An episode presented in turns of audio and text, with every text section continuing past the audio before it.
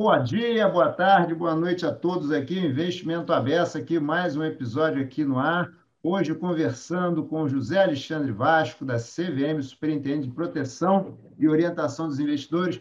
Muito obrigado, Vasco, por ter aceito aqui o nosso convite para esse bate-papo. O prazer é nosso, a honra aí pelo convite. Obrigado, é, Hudson, e eu, enfim, eu saludo também todos os ouvintes. Obrigado, obrigado. Vasco, eu sempre, as pessoas é, do podcast têm sempre uma curiosidade que é assim, né? Como é que é a carreira do convidado? Né? Como é que o convidado chegou aonde ele está hoje? No seu caso, hoje na CVM, na Comissão de Valores Imobiliários, né? Eu, um pouquinho, conta para a gente um pouquinho da sua carreira. É, sim, é, é, a CVM é uma, é uma Tecnicamente é uma autarquia, né? é um órgão do governo é, federal, uma entidade é, separada da União, ah, com autonomia, mas é uma entidade governamental. Então, a, a, o ingresso aqui na CVM é por meio de concurso público, em geral, para os cargos de carreira. Eu sou da carreira de inspetor, comecei na CVM em 97 na fiscalização, ah, é, fazendo inquéritos administrativos para investigar é, indícios de ilícitos. É, depois, eu, de um ano e pouco, eu fui convidado para trabalhar na assessoria econômica. Então, fiquei é, um tempo na assessoria econômica, um ano, e é, um ano depois eu fui promovido a gerente de finanças da CVM.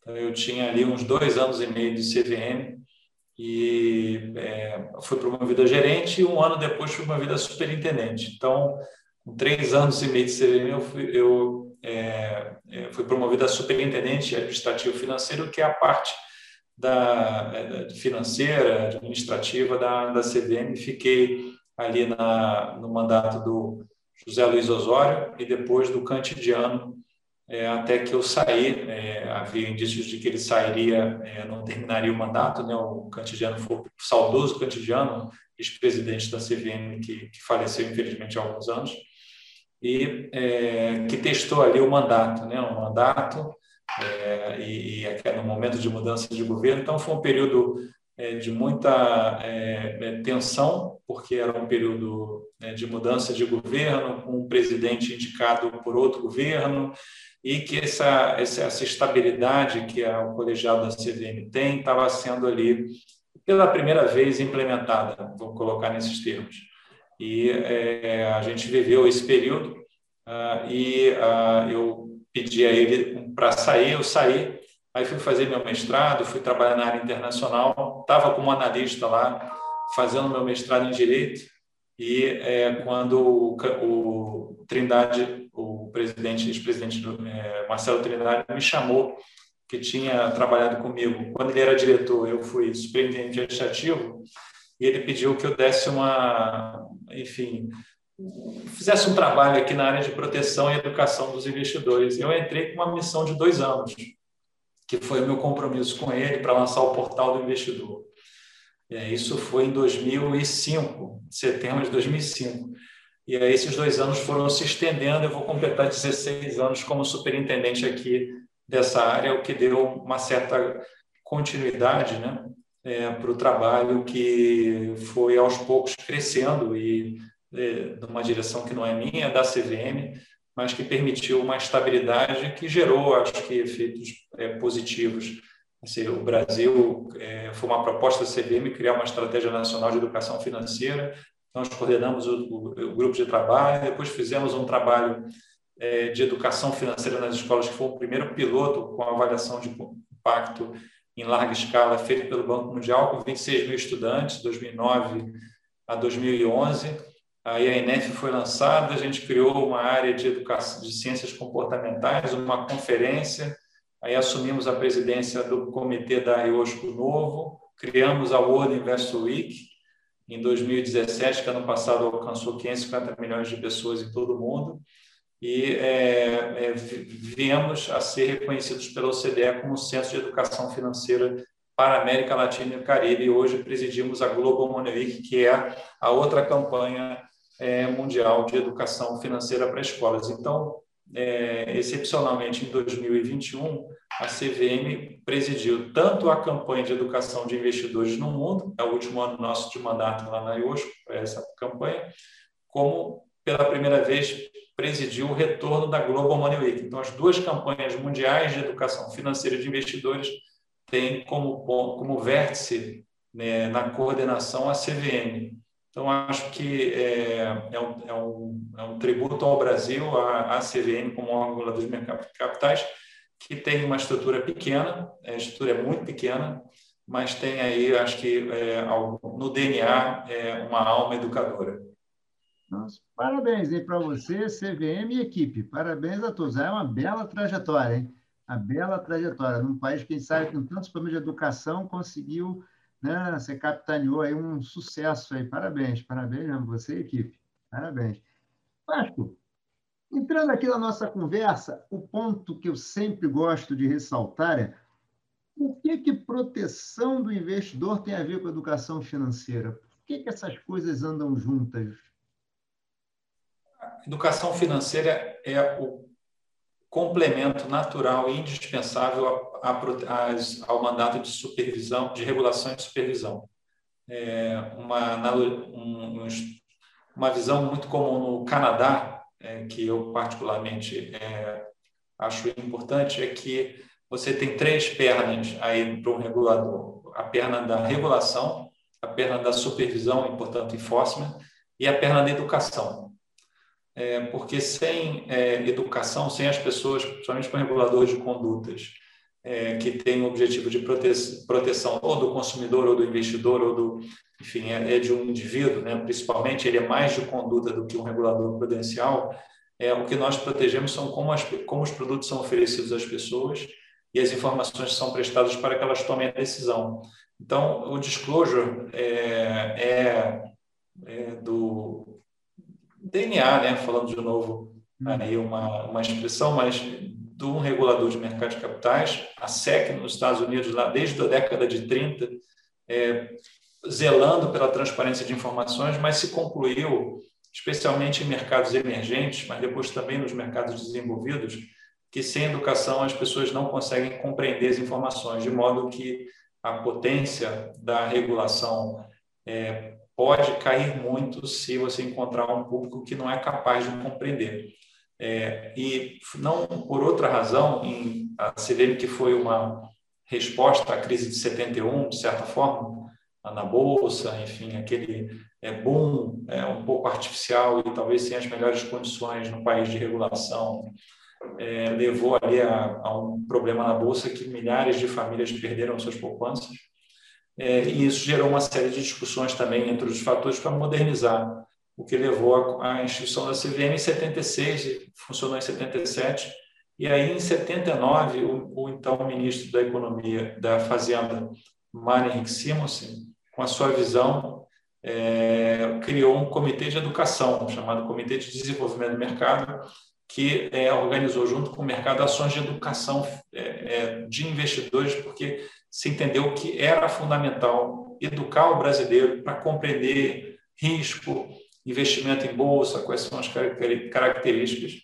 E, de certa forma, isso foi é, retomado em 98, quando essa superintendência foi criada. Então, educação é, tá, é no núcleo da proteção. Para ter proteção do investidor, você precisa regular, precisa supervisionar, e nós entendemos também esse educar e o educar envolve não só informar, como formar e orientar. Então, é, educação para a OCDE é informação, formação, que é curso, desenvolvimento de competências, e orientação, que é quando a pessoa tem uma dúvida, ela tem alguma questão, ela vir para você e você está disponível para tirar dúvida. Que é diferente de um canal de denúncias, que você recebe uma denúncia, uma reclamação, e aí é pela veia da supervisão mas aqui é pelo caminho da, da educação. E eu a, a, acho que vou mencionar aqui o, acho que um ponto, dois pontos que valem um, um, um comentário. Primeiro que o, o, investidor informado ele sabe a quem reclamar. Então ele é um auxiliar da proteção do investidor. A gente recebe de outros investidores, a gente recebe muitas denúncias de pessoas que conhecem a CDM, sabem é, das suas competências é, é, como órgão regulador e traz à CVM denúncias de irregularidades no mercado em que ela nem está investindo, mas ela vê e ela compartilha. Então, é, é, a própria IOSCO orienta que os reguladores devem ter, isso nos estándares de regulação, devem ter uma área ou uma atuação educacional justamente para também fortalecer a proteção, ou seja, eu não apenas me protejo, né? a, linha, a informação é a primeira linha de defesa do investidor, mas eu não apenas me protejo, mas eu ajudo o regulador, eu ajudo o aparelho estatal a proteger a rigidez do mercado, denunciando, compartilhando, porque tenho essa, essa informação. Outro aspecto que eu é, acho que é, um, é pouco usual de se pensar é que ah, o investidor com maior grau de educação financeira ele está mais preparado para tomar decisões conscientes e bem informadas e bem assim resistir a pressões é, de, de toda sorte, é, especialmente em alguns movimentos de mercado, é, que você tem ali um movimento mais de manada ali numa determinada direção. Então, é, essas reações do mercado é, eu tenho é, e se fala que são podem ser amenizadas quando o investidor é um investidor consciente. E quanto mais você aumenta o grau de informação dos investidores, o próprio perfil do investidor vai mudando.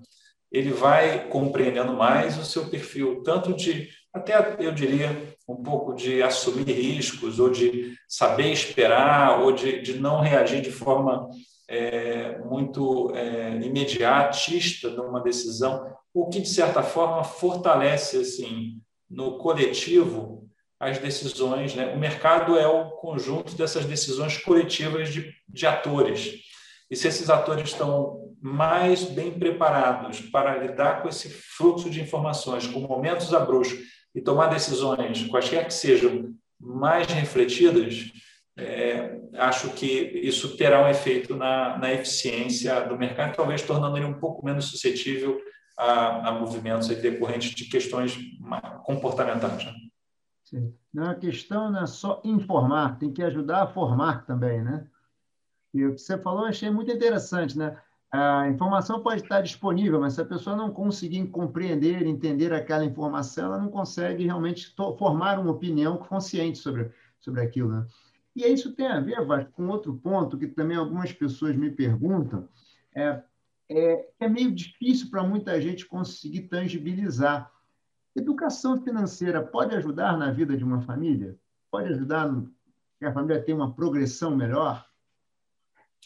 Dentro do que se trabalhou no projeto da ENF, especialmente a educação financeira nas escolas, é, a visão é que a, a educação financeira é uma competência fundamental da cidadania para que o indivíduo é, e a sua família possam é, é, serem protagonistas da sua vida ah, numa sociedade de mercado, né, em que você tem os produtos financeiros disponíveis, uh, maior acesso, maior inclusão e, portanto, diferentes é, instrumentos com estratégias e complexidades e riscos diferenciados.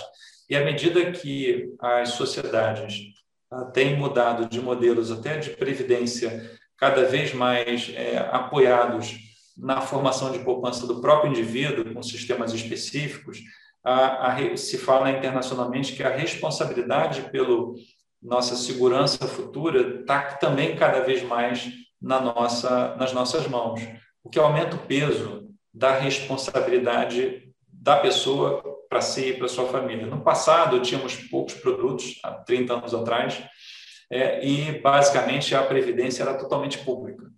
E hoje você tem vários desenhos é, é, de previdência é, de forma complementar, inclusive, e, e, e, em que você precisa ter capacidade de tomar decisões até na escolha de um, de um plano, enfim. Então, é, o, o, as opções aumentaram e com, com elas as consequências para nós todos. Então, isso, de, de, certa forma, há quem diga que oferecer educação financeira é uma obrigação moral do Estado, já que o Estado é, passa a oferecer ao cidadão é, um, um, número muito maior de opções que a regulação permite em todos os campos, e essas opções têm a ele impactos cada vez maiores. É, claro, existe a supervisão, existe a regulação, né, o suitability, obrigando também os é, é, participantes de mercado a oferecerem produtos adequados, mas é, o, o, peso assim, do impacto de uma decisão hoje, no futuro, no longo prazo, ele é muito grande. Então, há quem diga que existe uma obrigação moral de um, de um Estado que, ao mesmo tempo, e de todos, né, é, permitiram esse maior nível de liberdade é, na oferta de produtos e serviços financeiros ah, para o cidadão. E o, ser protagonista da sua vida financeira é ter controle, é ter um planejamento, é ter gestão das suas finanças pessoais. Sem isso, os melhores projetos é, serão mal sucedidos, porque a gente precisa é, é, evidentemente, ter acesso a produtos e serviços financeiros para executar nossas estratégias de vida, nossos objetivos de vida, quaisquer que sejam, no mínimo, é, uma, é, uma vida na, na, assim, mais idoso, com mais tranquilidade, com maior proteção. É interessante notar que os idosos, idosos usando a expressão da lei, né? É, hum. é, não no sentido do, é, enfim, talvez não seja a melhor expressão, mas no sentido da lei, eles tomam cada vez mais decisões financeiras e essas decisões financeiras podem ter impacto também na sua segurança. Então, é um grupo tido como atenção como vulnerável, é, é, potencialmente é, os idosos é, com produtos oferecidos por plataformas, enfim. A, a pandemia trouxe exemplos, é, infelizmente, muito alarmantes do, de, de, investimentos arriscados e fora do perfil das pessoas, especialmente em outros mercados, né? não estou falando especificamente do Brasil. Então, a educação financeira é o cimento para pavimentar é, esse caminho aí para um, a família realizar seus planos, quaisquer que sejam. Muito bacana. Eu não conhecia essa, essa tese que alguns defendem, de que era uma obrigação moral, mas achei muito interessante. Achei muito interessante. Até porque a gente pode imaginar o seguinte, né, que se a gente tiver uma sociedade bem formada financeiramente, tomando boas decisões, o país como um todo, né, as desigualdades diminuem, o país como um todo cresce também, né? O, Banco Mundial, no, no projeto piloto de educação financeira no ensino médio, quando avaliou o impacto, era grupo de tratamento e controle em 2009 e 2011, em 880, mais ou menos, escolas em seis estados, ele, ele, ao final do programa, ele verificou que os alunos que do grupo de tratamento é, estavam é, com, haviam, haviam adquirido hábitos financeiros saudáveis em comparação com o, o grupo de controle e é, poupavam mais.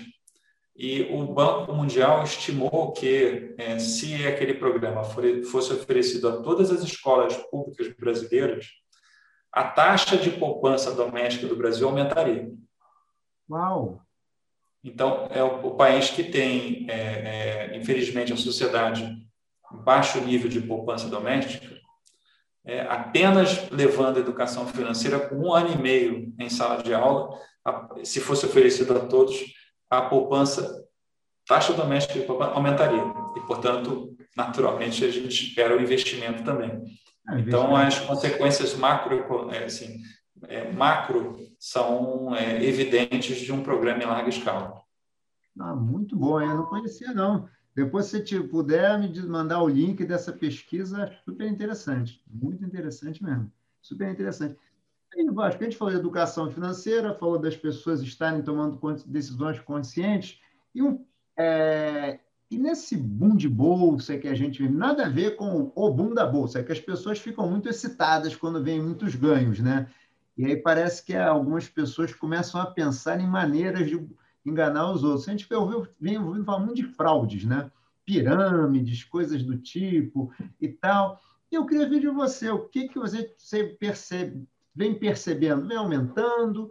Se, por que, que as pessoas acabam caindo nesses pontos do vigário? O que você tem para falar a gente? Até também, quiser aproveitar, seria muito bacana também até falar o que, que a CVM vem fazendo aí em relação a tentar proibir esses, digamos, maus comportamentos?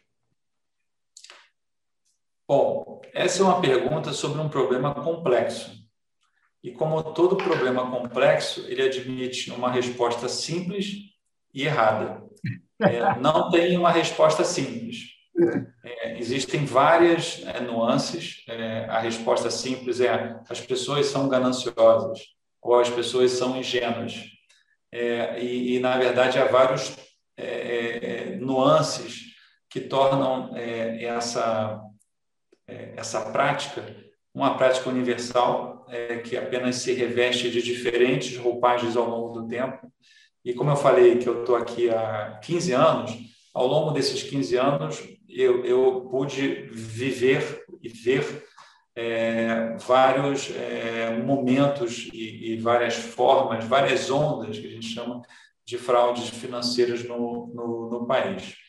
É, nós buscamos, então, é, em 2013, a gente fez uma conferência de ciências comportamentais, um pouco influenciado pelo que a gente aprendeu com o programa de educação financeira nas escolas que a questão lá, uma parte aqui, ah. era como medir que um jovem de uma escola pública brasileira que não tem acesso em geral a serviços financeiros é em geral pobre, ele vai poupar mais, ele vai aprender. Então esse foi o grande desafio. E aí para isso quem estava trabalhando conosco, a Federal de Juiz Fora na época, fez uso e recorreu a várias teorias de psicologia social é, e, e, teorias de comportamento, enfim, e se montou uma, uma série de variáveis sobre o comportamento humano que foram medidas, é, tanto em questionários, é, além dos testes de conhecimento, existiam questionários para tentar é, pegar essas pistas sobre o que motivava as pessoas, o que levava, e isso se mostrou muito bem sucedido, esse modelo então, a gente entendeu que nas nossas ações a gente deveria trazer o que a gente então chamou de insights comportamentais. É, e aí muita coisa foi desenvolvida, não por causa da CVM, mas a gente acha que teve algum papel nisso. É, desde 2013 tem uma conferência de ciências comportamentais no Brasil, em parceria com a B3 e a Ambima, e todo ano a gente discute, foi criado um núcleo de estudos comportamentais, então a gente começou a inserir essa compreensão do ser humano aproveitando o que já existe em outros campos, é, dentro da, da, atuação da CVM educacional e, às vezes, até um pouquinho de regulação. E é, hoje a gente tem uma área que é um Centro de Estudos Comportamentais e Pesquisa, tem duas psicólogas lá, e elas trabalham como pesquisadoras. E é, a gente pôde, então, recentemente, é, concluir uma pesquisa com vítimas é, dessas fraudes é, financeiras, esquemas Ponzi, é, pirâmides financeiras e, e, outros esquemas irregulares, alguns sob supervisão da CVM, sob supervisão no seguinte, alguns no mercado de capitais, outros de temas que não tem a ver com a CVM, então, mas eram golpes financeiros, é, não tem a ver com o mercado de capitais. E é, essa pesquisa revelou muitas é, é é, muitos insights sobre as, sobre as vítimas, o que, quais eram as suas é, atitudes e comportamentos, as suas motivações, e ela envolveu tanto é, uma pesquisa qualitativa quanto uma pesquisa, uma pesquisa quantitativa, ah, e, portanto, com, as pessoas respondiam um questionário para dar um pouquinho do seu perfil. Essa foi a primeira parte da metodologia, foram 1.002 respostas, e depois uma etapa qualitativa que as psicólogas implementaram, que foram entrevistas em profundidade, para que é, cada é, um que respondeu e foi voluntário de fazer uma, uma entrevista explicasse como é que tinha sido o processo. Então, a quantitativa deu algumas pistas e essas pistas foram aprofundadas na qualitativa. E o que, que a gente percebeu? assim Algumas coisas bem interessantes. Em primeiro lugar, os, as não vítimas, né? elas têm, em geral, uma, uma relação com o seu portfólio de investimentos mais refinadas. Elas também elas diversificam mais, investem é, também mais nos produtos tradicionais, vamos chamar assim. Então, elas têm uma, elas têm uma é, comparando os dois grupos, vítimas e não vítimas de, de, de, de fraudes, a gente pode ver que aquele que não foi vítima, ele tinha um conhecimento um pouquinho mais sofisticado do, do mercado, que é uma coisa natural de, de se é, esperar. Acho que só te fazer uma pergunta. Ele, tinha um, ele tem um, uma compreensão mais sofisticada do mercado, mas apesar disso ele não vai para produtos muito digamos, mais arriscados ou mais inovadores? Ele fica em produtos um pouco mais tradicionais, é isso mesmo? Ele, geralmente, é, no seu portfólio, estão focando em produtos menos exóticos. Menos Enquanto exóticos. as vítimas, é, eu diria assim, é, estão buscando mais alguns produtos exóticos. Assim. Então, por exemplo, o percentual das não vítimas que investiam em ações, quer dizer, do, era muito maior. Claro que tinham vítimas que investem em ações, mas era menor. Elas procuraram outro tipo de, de, é, de, de produtos. É, foram é, vítimas de, em geral, por conta de uma relação com o vendedor. Então, é, em alguns casos, conheciam pessoalmente, conhecia, mas não conhecia pessoalmente, quer dizer, tinha ali pelo menos 50% tinha algum conhecimento pessoal ou por indicação ah, de, de terceiros e, é, e também se identificou que o WhatsApp tinha sido a principal fonte de divulgação. É, então, eles tinham sido contatados pelo WhatsApp, mensagens no WhatsApp. É, o WhatsApp, pessoalmente, e-mail, é, enfim, esses foram os, os principais formas né, de, de, receber essas informações. É, os... um site, não, recebeu uma mensagem e a partir dessa mensagem que desenrolou a história é, seja uma, de, uma, de uma pessoa conhecida ou de um conhecido de um conhecido. É, as vítimas de fraudes também é, são pessoas que, em geral, confiam mais em terceiros para decisões financeiras do que as não vítimas. Os não vítimas, eu não vou dizer que desconfiavam, mas tinham um espírito mais crítico em relação àquela promessa. É, então, é, é, muitos deles é, disseram que buscavam um produto ativamente, enfim, é, e, e, receberam aquela oferta né, de, de um amigo, de um outro, às vezes de um youtuber, né, também um, em segundo lugar, ou um familiar é, que, que trouxe essa, essa oferta, e eles têm uma maior confiança nessas indicações é, de terceiros. E eles consideram vários aspectos, as pessoas, especialmente as vítimas, consideravam muito a aparência do site. Por exemplo, a pessoa recebe pelo WhatsApp, recebe por e-mail, aí vai para um site, chega no site, se o site tem um design, tem uma aparência que passa profissionalismo, mesmo que aquilo seja uma casa, é, numa, num lugar assim, que não é um centro financeiro, essa aparência foi o principal fator é, de confiança para quase 40% das vítimas. E é, ou a indicação de outras pessoas que já tinham feito o um investimento, investimento entre aspas, e foram bem sucedidos. Então, isso mostra o poder da pirâmide. Né? Como a pirâmide traz muita gente, e as pessoas chamam as pessoas da sua relação de confiança, de alguma forma que conhece, é, essa, esse fato de ter alguém conhecido que já tinha feito isso é, reforça. E outro terceiro fator não, eu fui muito bem atendido, fui muito bem atendido pelas ah. pessoas que eu tive contato. Então, esse é o terceiro fator que as vítimas é, levaram importância para investir. E o quarto fator é que o investimento era pequeno, inicialmente. E essa é uma característica dos, dos é, até das pessoas que têm alguma desconfiança. Ela, quando o investimento pode ser pequeno no início, ela investe um pouquinho para testar. Ah, não perdeu e aí ela vai aumentando até ela perder. Né? Então, aí, quando ela perde, ela já perde um volume muito maior. Mas na visão dessa pessoa, ela está sendo previdente, porque ela está testando, conseguir sacar, enfim. Então, é um. É, enfim, é um, eles começam com ganhos no início, depois começam a ter problemas com, com os saques, e, e, a partir daí, se for uma pirâmide, é quando ela desmo, é, enfim, desmorona. Eu vou ressaltar aqui só algumas diferenças comportamentais que a gente é, fez algumas perguntas para esses dois grupos é, e as pessoas tinham que dizer se concordavam totalmente ou discordavam totalmente ou um ponto aí.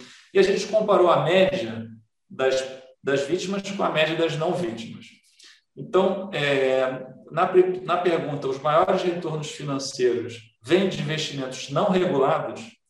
é, o que, que aconteceu? As vítimas é, concordam muito mais do que as não vítimas que maior retorno vem daquilo que não é regulado pelo governo. Mas ela é, vai lá, mas ela experimenta.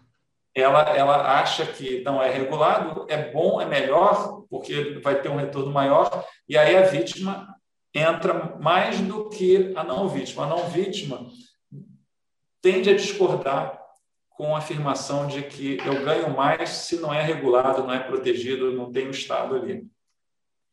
É, também as vítimas, e aqui não é para mim, é, em hipótese alguma, estamos falando de uma pesquisa, não estamos procurando dizer as vítimas são assim ou assado, é, não há nenhum objetivo aqui de querer é, enquadrar as pessoas em nada, apenas dados que saíram dessa pesquisa que acho que deu umas pistas que precisam ainda ser mais exploradas, mas é, a maior parte das vítimas é, disse que achava difícil ter um bom retorno, um bom patrimônio financeiro apenas trabalhando.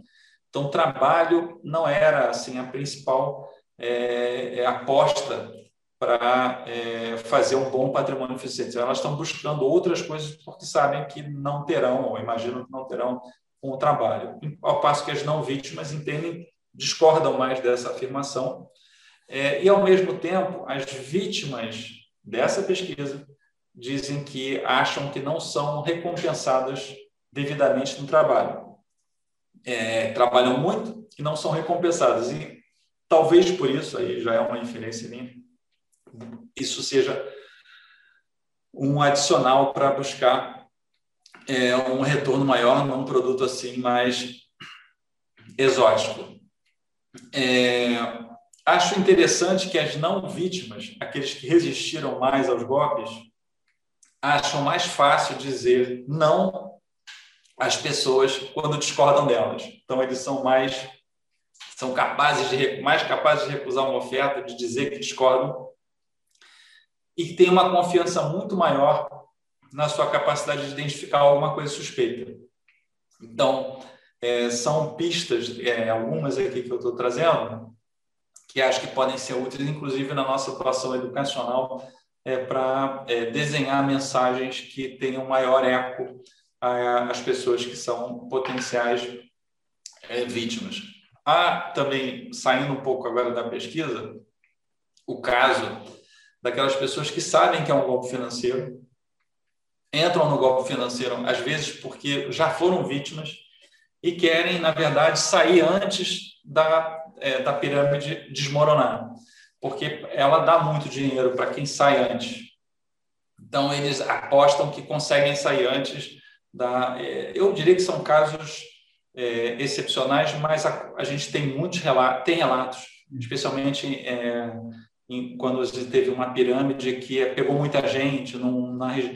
Então, as pessoas, ah, está surgindo outro, eu vou entrar nessa, porque agora eu sei, eu saio antes para tentar enfim, são, são visões é, é, diferentes. Os perfis. É um risk lover esse aí, né? Esse é um risk lover. Esse acha que consegue ganhar do, do piramideiro, vamos dizer assim. Né? e, e, e, o outro, é, bom, e os perfis são. Um primeiro perfil, as pessoas pagam para ver, desconfiam que é golpe, mas estão dispostos a entrar em investimentos não regulados. Acho que isso tem cara de golpe, mas eu posso enfim, é, aqui ter uma estratégia bem sucedida. É, outros são muito confiantes e acham que confiam em quem indicou, é, confiam na, nas informações do próprio produto, estão atraídos pelo retorno e esses realmente vão é, de coração aberto. E tem é, aqueles que são que a gente chamou aqui entre aspas de estudiosos do mercado financeiro, que são estudiosos, têm grande conhecimento mas que acabam tão abertos a novos produtos diferentes e acabam sendo enganados pelo esquema, é, tendo em vista essa abertura a oportunidades e não conseguem identificar ali que há um esquema de, de, de irregular, né? E é interessante que esse grupo, na sua maioria, opta por não denunciar. É, a que é grande questão, né? É, é, é a pessoa tem conhecimento, vê que caiu num golpe, mas aí talvez é, essa combinação ela resista a fazer uma denúncia é, à CVM. Agora, a maioria denuncia e, e encaminha para a CVM as suas é, denúncias. Então, é, tem muitos nuances, não é, não, não é possível dizer, não, é, é apenas por ganância, não, é apenas por falta de informação Ah, tem nuances aí sobre o próprio comportamento humano que eu, é, a pesquisa ajudou a, a, revelar e será muito útil para a nossa atuação. Nossa, a pesquisa já está publicada, Vasco? Super interessante, hein? Nós iremos publicar em breve. Ah, em breve? Estamos falando agora aqui, próximos dois, três meses? O que, que você acha? Qual é o seu feeling? Eu acho que é nas próximas duas semanas, talvez. Olha, que maravilha! Vou ficar, vou ficar de olho, hein? Porque essa aí me interessa muito, essa pesquisa, muito essa pesquisa. E me diga uma coisa, Vasco, até, até um pouquinho de utilidade pública. Quem se vê numa vítima de uma fraude, ou desconfiar, ela pode procurar a CVM, quais são os canais que a CVM tem, quais são as iniciativas que a CVM tem, a pesquisa, digamos, ela está, como você falou, estou fazendo a pesquisa e a partir dessa pesquisa eu vou ter insights para melhorar a comunicação e tal. O que, que hoje a CVM já vem fazendo? Que canais a CVM hoje tem para é, que essas pessoas possam recorrer?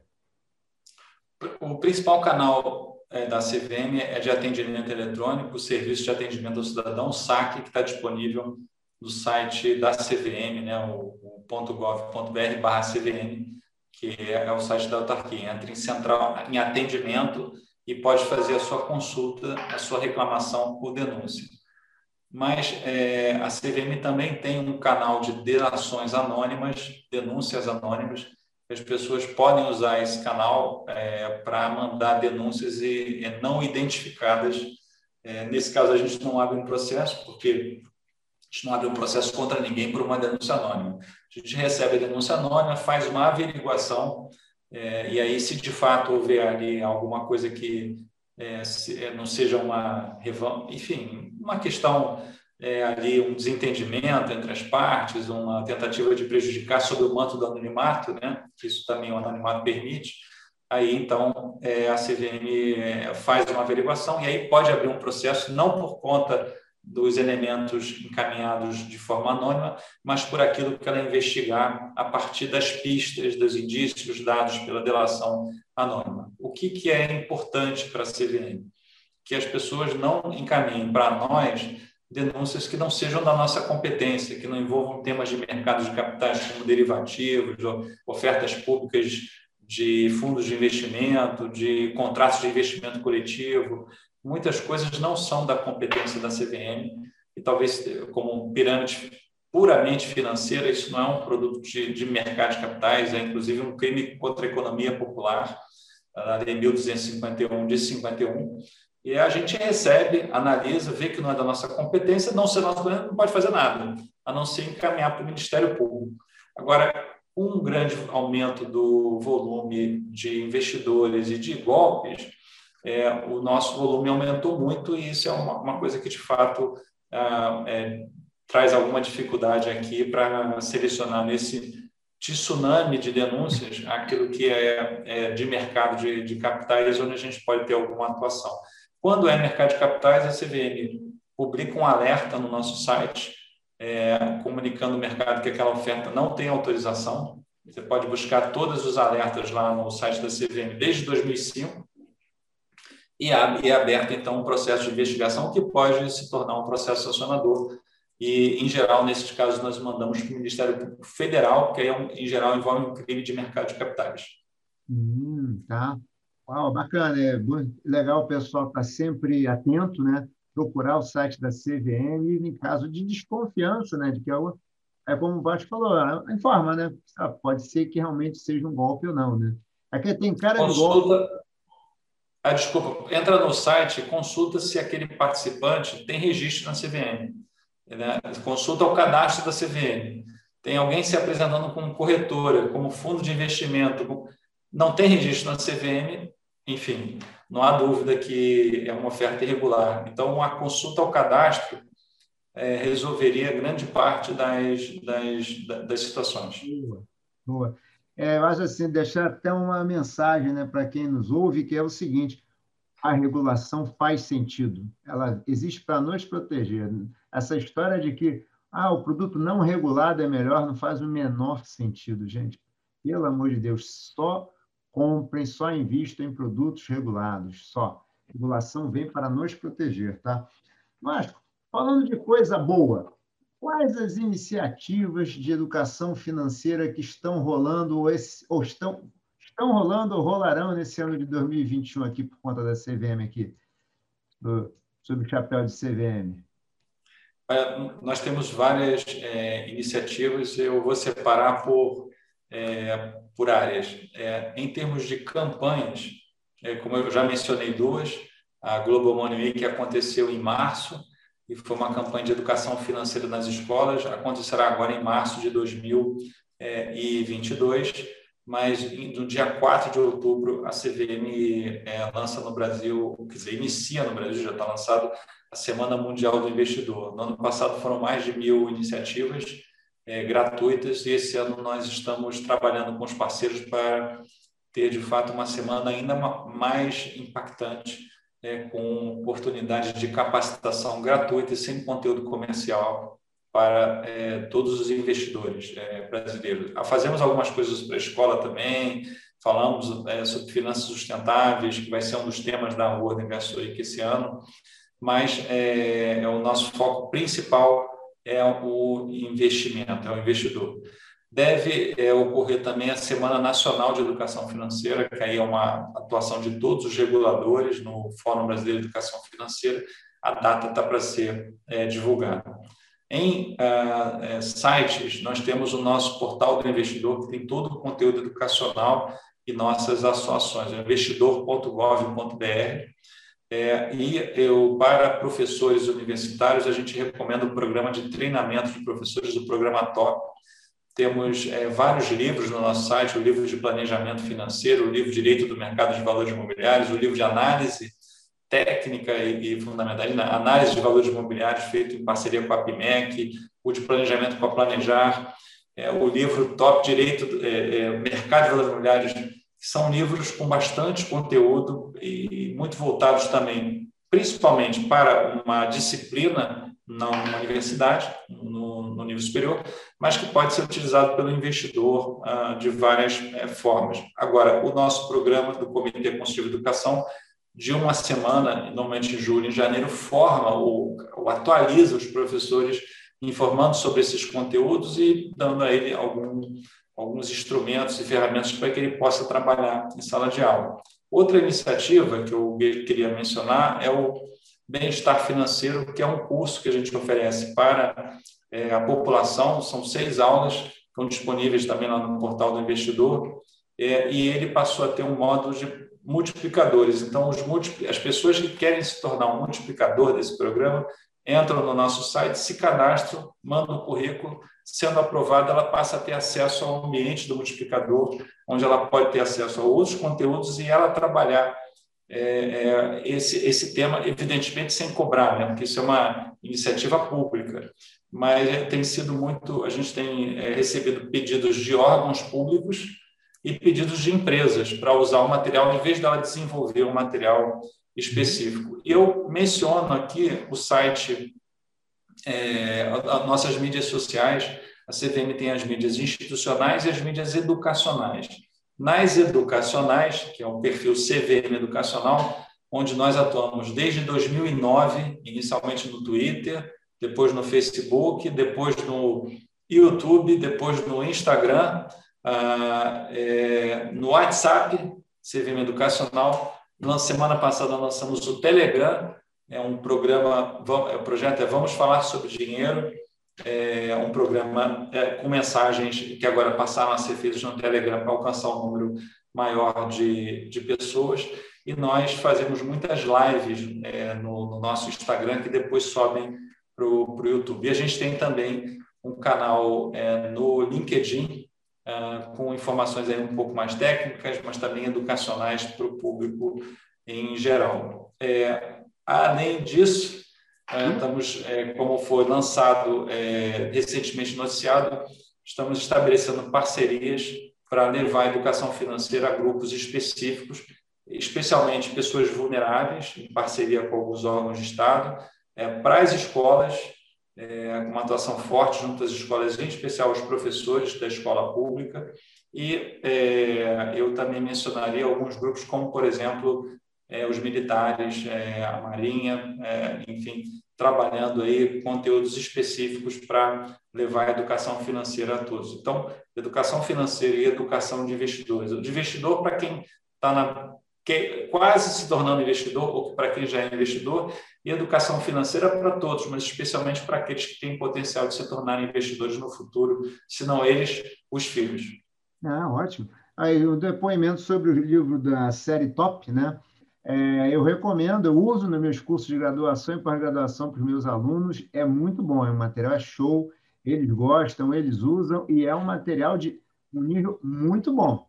Nível muito bom. Ele vai começando ali do básico, ele aprofunda bastante. Aliás, quanta iniciativa, parabéns, Vasco, parabéns. Vasco, está chegando aqui o final, mas eu tenho que fazer uma última pergunta para você, porque é um assunto que está sempre muito em voga hoje em dia, que tem a ver muito, a gente vê que esse crescimento da Bolsa, né, com 3, mais de 3 milhões e meio de CPFs hoje na Bolsa, e a gente vê muitas pesquisas, a Ambima já fez pesquisa, a B3, está vendo que muita gente está entrando na Bolsa por conta da, digamos, do coaching, por conta da educação financeira dada pelos influencers, né, os youtubers e os influencers, né. É bom, é bom que tem alguém que consegue falar com o investidor, né, mas quando tudo é tudo que vem num volume muito grande sempre traz coisa no meio, sempre traz alguns riscos no meio. Como é que você está visto esse movimento aí? O que, é que você acha sobre. É, não vou falar sobre a atuação dos influencers, a questão vai para o papel dele, mas como é que você está vendo aí esse futuro aí com influências, trabalhando também educação financeira? Uma pergunta que sempre surge, se a regulação em algum momento vai alcançá-los também ou não? Bom, é, como, como como outras questões, essa também é uma, uma questão complexa e, é, e eu acho que é importante separar o joio do trigo. É, sem dúvida, é, há que se reconhecer o sucesso é, de algumas personalidades em levar informações, é, até educação financeira para a população. É, acho que o, há exemplos muito bons e bem-sucedidos e como acho que o presidente CVM fala, as mídias sociais são a caixa de ressonância da sociedade. Então, as questões que estão na sociedade sendo debatidas e está havendo um interesse cada vez maior por educação financeira e por investimentos, elas, é, é, as mídias sociais fazem exatamente esse papel de, é, de ressonância, de caixa de ressonância dessa informação. E isso é extremamente positivo. É, é claro que é, nessa atividade é importante separar o que é atividade educacional daquilo que é, se torna uma análise de valores imobiliários, enfim, que é, em geral, o tipo de irregularidade que acontece. E, às vezes, há casos que são mais próximos de é, infrações do, do, direito do consumidor. Né? Mas, é, hoje, as matérias vêm... A CVM não regula a educação financeira mas quando ela se reveste de características que podem tornar uma análise de valores imobiliários, então não há necessidade nenhuma de nova norma, passa a ser responsabilidade da CVM. Nós recebemos, pelo canal de delações anônimas, muitas denúncias contra influências, todas são investigadas e as que têm verossimilhança, ou são verossímeis, são encaminhados para a SIM, que é a Superintendência de Relações Jurisdicionais, que é, acompanha e supervisiona a atividade de análise. E eles têm uma intensa atividade, ofício, processo. É, o que eu tenho visto é as pessoas se ajustarem a isso. Agora, há casos de, é, de em que não está, assim, a atuação uma atuação deliberada e as reclamações chegam para a gente é, contra cursos, contra, e aí, quando não é competência nossa, a gente encaminha para a Senacom, que é a Secretaria Nacional do, do consumidor, é, o Departamento de Proteção e Defesa do Consumidor, nós encaminhamos essas demandas é, para lá. Agora, essas é, salas com transmissão ao vivo, de operações, com recomendações, é, é, com desenho de estratégias, em que há alguma remuneração ali, nem que seja a título de pagamento das aulas, então, caracterizando a atividade profissional, isso está dentro do nosso mandato atuar e a CVM tem atuado. Mas, evidentemente, é, a internet é gigantesca e, ah, enfim, não é, é, quase impossível você ter um papel de, de é, enfim, de é, uma atividade ali de supervisão que consiga é, é, é, pegar tudo. Então, o papel das pessoas trazendo as suas denúncias, reclamações à CVM, como eu falei no início, é muito é, importante ah, para a autarquia desempenhar sua, suas funções bem aí, protegendo os investidores. Nós estamos fazendo algumas medidas é, adicionais, é, e aí não é nem minha competência na minha área, que envolve supervisão, e então a CVM está reforçando sua capacidade disso, já vem reforçando com sistemas, com estruturas, é, e a gente, pelo lado da educação, vai fazer algumas coisas também para nos aproximarmos e esclarecermos o que, que é educação financeira para esse influencer e o que, que é atividade de análise, porque, de fato, muitas vezes, é, eles não têm, alguns não têm noção do limiar e cometem erros de boa fé. É, são erros, evidentemente, mas não há ali uma intencionalidade, uma, é, e acho que eles podem se tornar, é, acho que, é, fatores de levar uma educação financeira de qualidade, é, pelo menos alguns deles, vários deles, para a população. É, não, acho que tudo que é novo, né, Varros, tem um período de acomodação, né, natural, né? Tudo que é novo tem um período de acomodação, então acho que a gente está passando, né? É um momento onde a gente veio que, que três anos, né, a Bolsa saiu de lá 600 mil CPFs para 3 milhões e meio. É natural que num, numa enxurrada dessa tem muita coisa para se aprender, né? Muita coisa. Vasco, infelizmente chegou o nosso momento final aqui. A gente tem um tempo limite aqui, a gente até passou um pouquinho. É, queria te pedir aqui para deixar uma mensagem final antes da gente encerrar. Bom, eu queria, é, aqueles que estão nos ouvindo agora e vão ver esse vídeo depois, é, é, recomendar que procurem a CVM sempre que tiverem dúvidas fundadas sobre ofertas irregulares, se informem nos canais que nós temos educacionais e diferentes sites aí do, de outras entidades da Bolsa, o Hub de Educação da Bolsa, é, outros órgãos reguladores que têm informações também sobre os seus produtos, é, os produtos regulados. Então, a educação, a informação é a primeira linha de defesa do investidor. Então, todo o esforço em se educar é, é, pavimenta essa trajetória para, um, resultados melhores no longo prazo. Então, é um, é um investimento também uh, e é uma forma de, de proteção. E contem com a CVM para fazer denúncias, tirar dúvidas, mandar suas reclamações uh, e com nossos canais educacionais. A gente está aqui justamente para ajudar a construir essa, esse mandato da CVM de estimular a formação de poupança e o desenvolvimento do mercado de capitais brasileiro. E isso só pode ser feito de forma sustentável com educação. Há desafios pela frente, uh, tanto internos quanto externos, mas é, temos todas as condições para mudar é, e alcançar aquilo que sempre sonhamos de um mercado de capitais bastante popular, né? o Brasil com nível de investidores como é, proporcionalmente essa população como os Estados Unidos, como a China está crescendo bastante o número de investidores, então vamos construir essa trajetória bem sucedida de, de para o país que é o que a gente deseja. E é algo que eu sempre falo, não é uma frase minha, é do historiador inglês que está me faltando aqui o nome, a, a sociedade é um pacto entre gerações. Na verdade, não um contrato social lá na origem, é um pacto da nossa geração com a geração do futuro. A gente constrói agora e começou a construir há 15 anos atrás, é, não 15 anos, mas alguns anos atrás, uma ENEF, educação financeira, e os resultados eu acho que estão aí.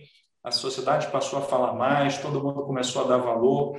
Enfim, é uma trajetória que você não vê o destino é, lá na largada, mas você sabe que é, é, você precisa trilhar esse caminho para construir uma realidade diferente. Estamos no meio do caminho, acho que temos alguns resultados positivos, mas é necessário continuar e confiar que teremos um país é, e um mercado de capitais cada vez melhor, é, mantendo aí essa parceria entre o Estado brasileiro, os reguladores e a sociedade. Então, a todos que nos ouvem aqui, eu convido para conhecer participar e apoiar e levar uma educação financeira de qualidade a toda a população. Obrigado. Ah, que bom.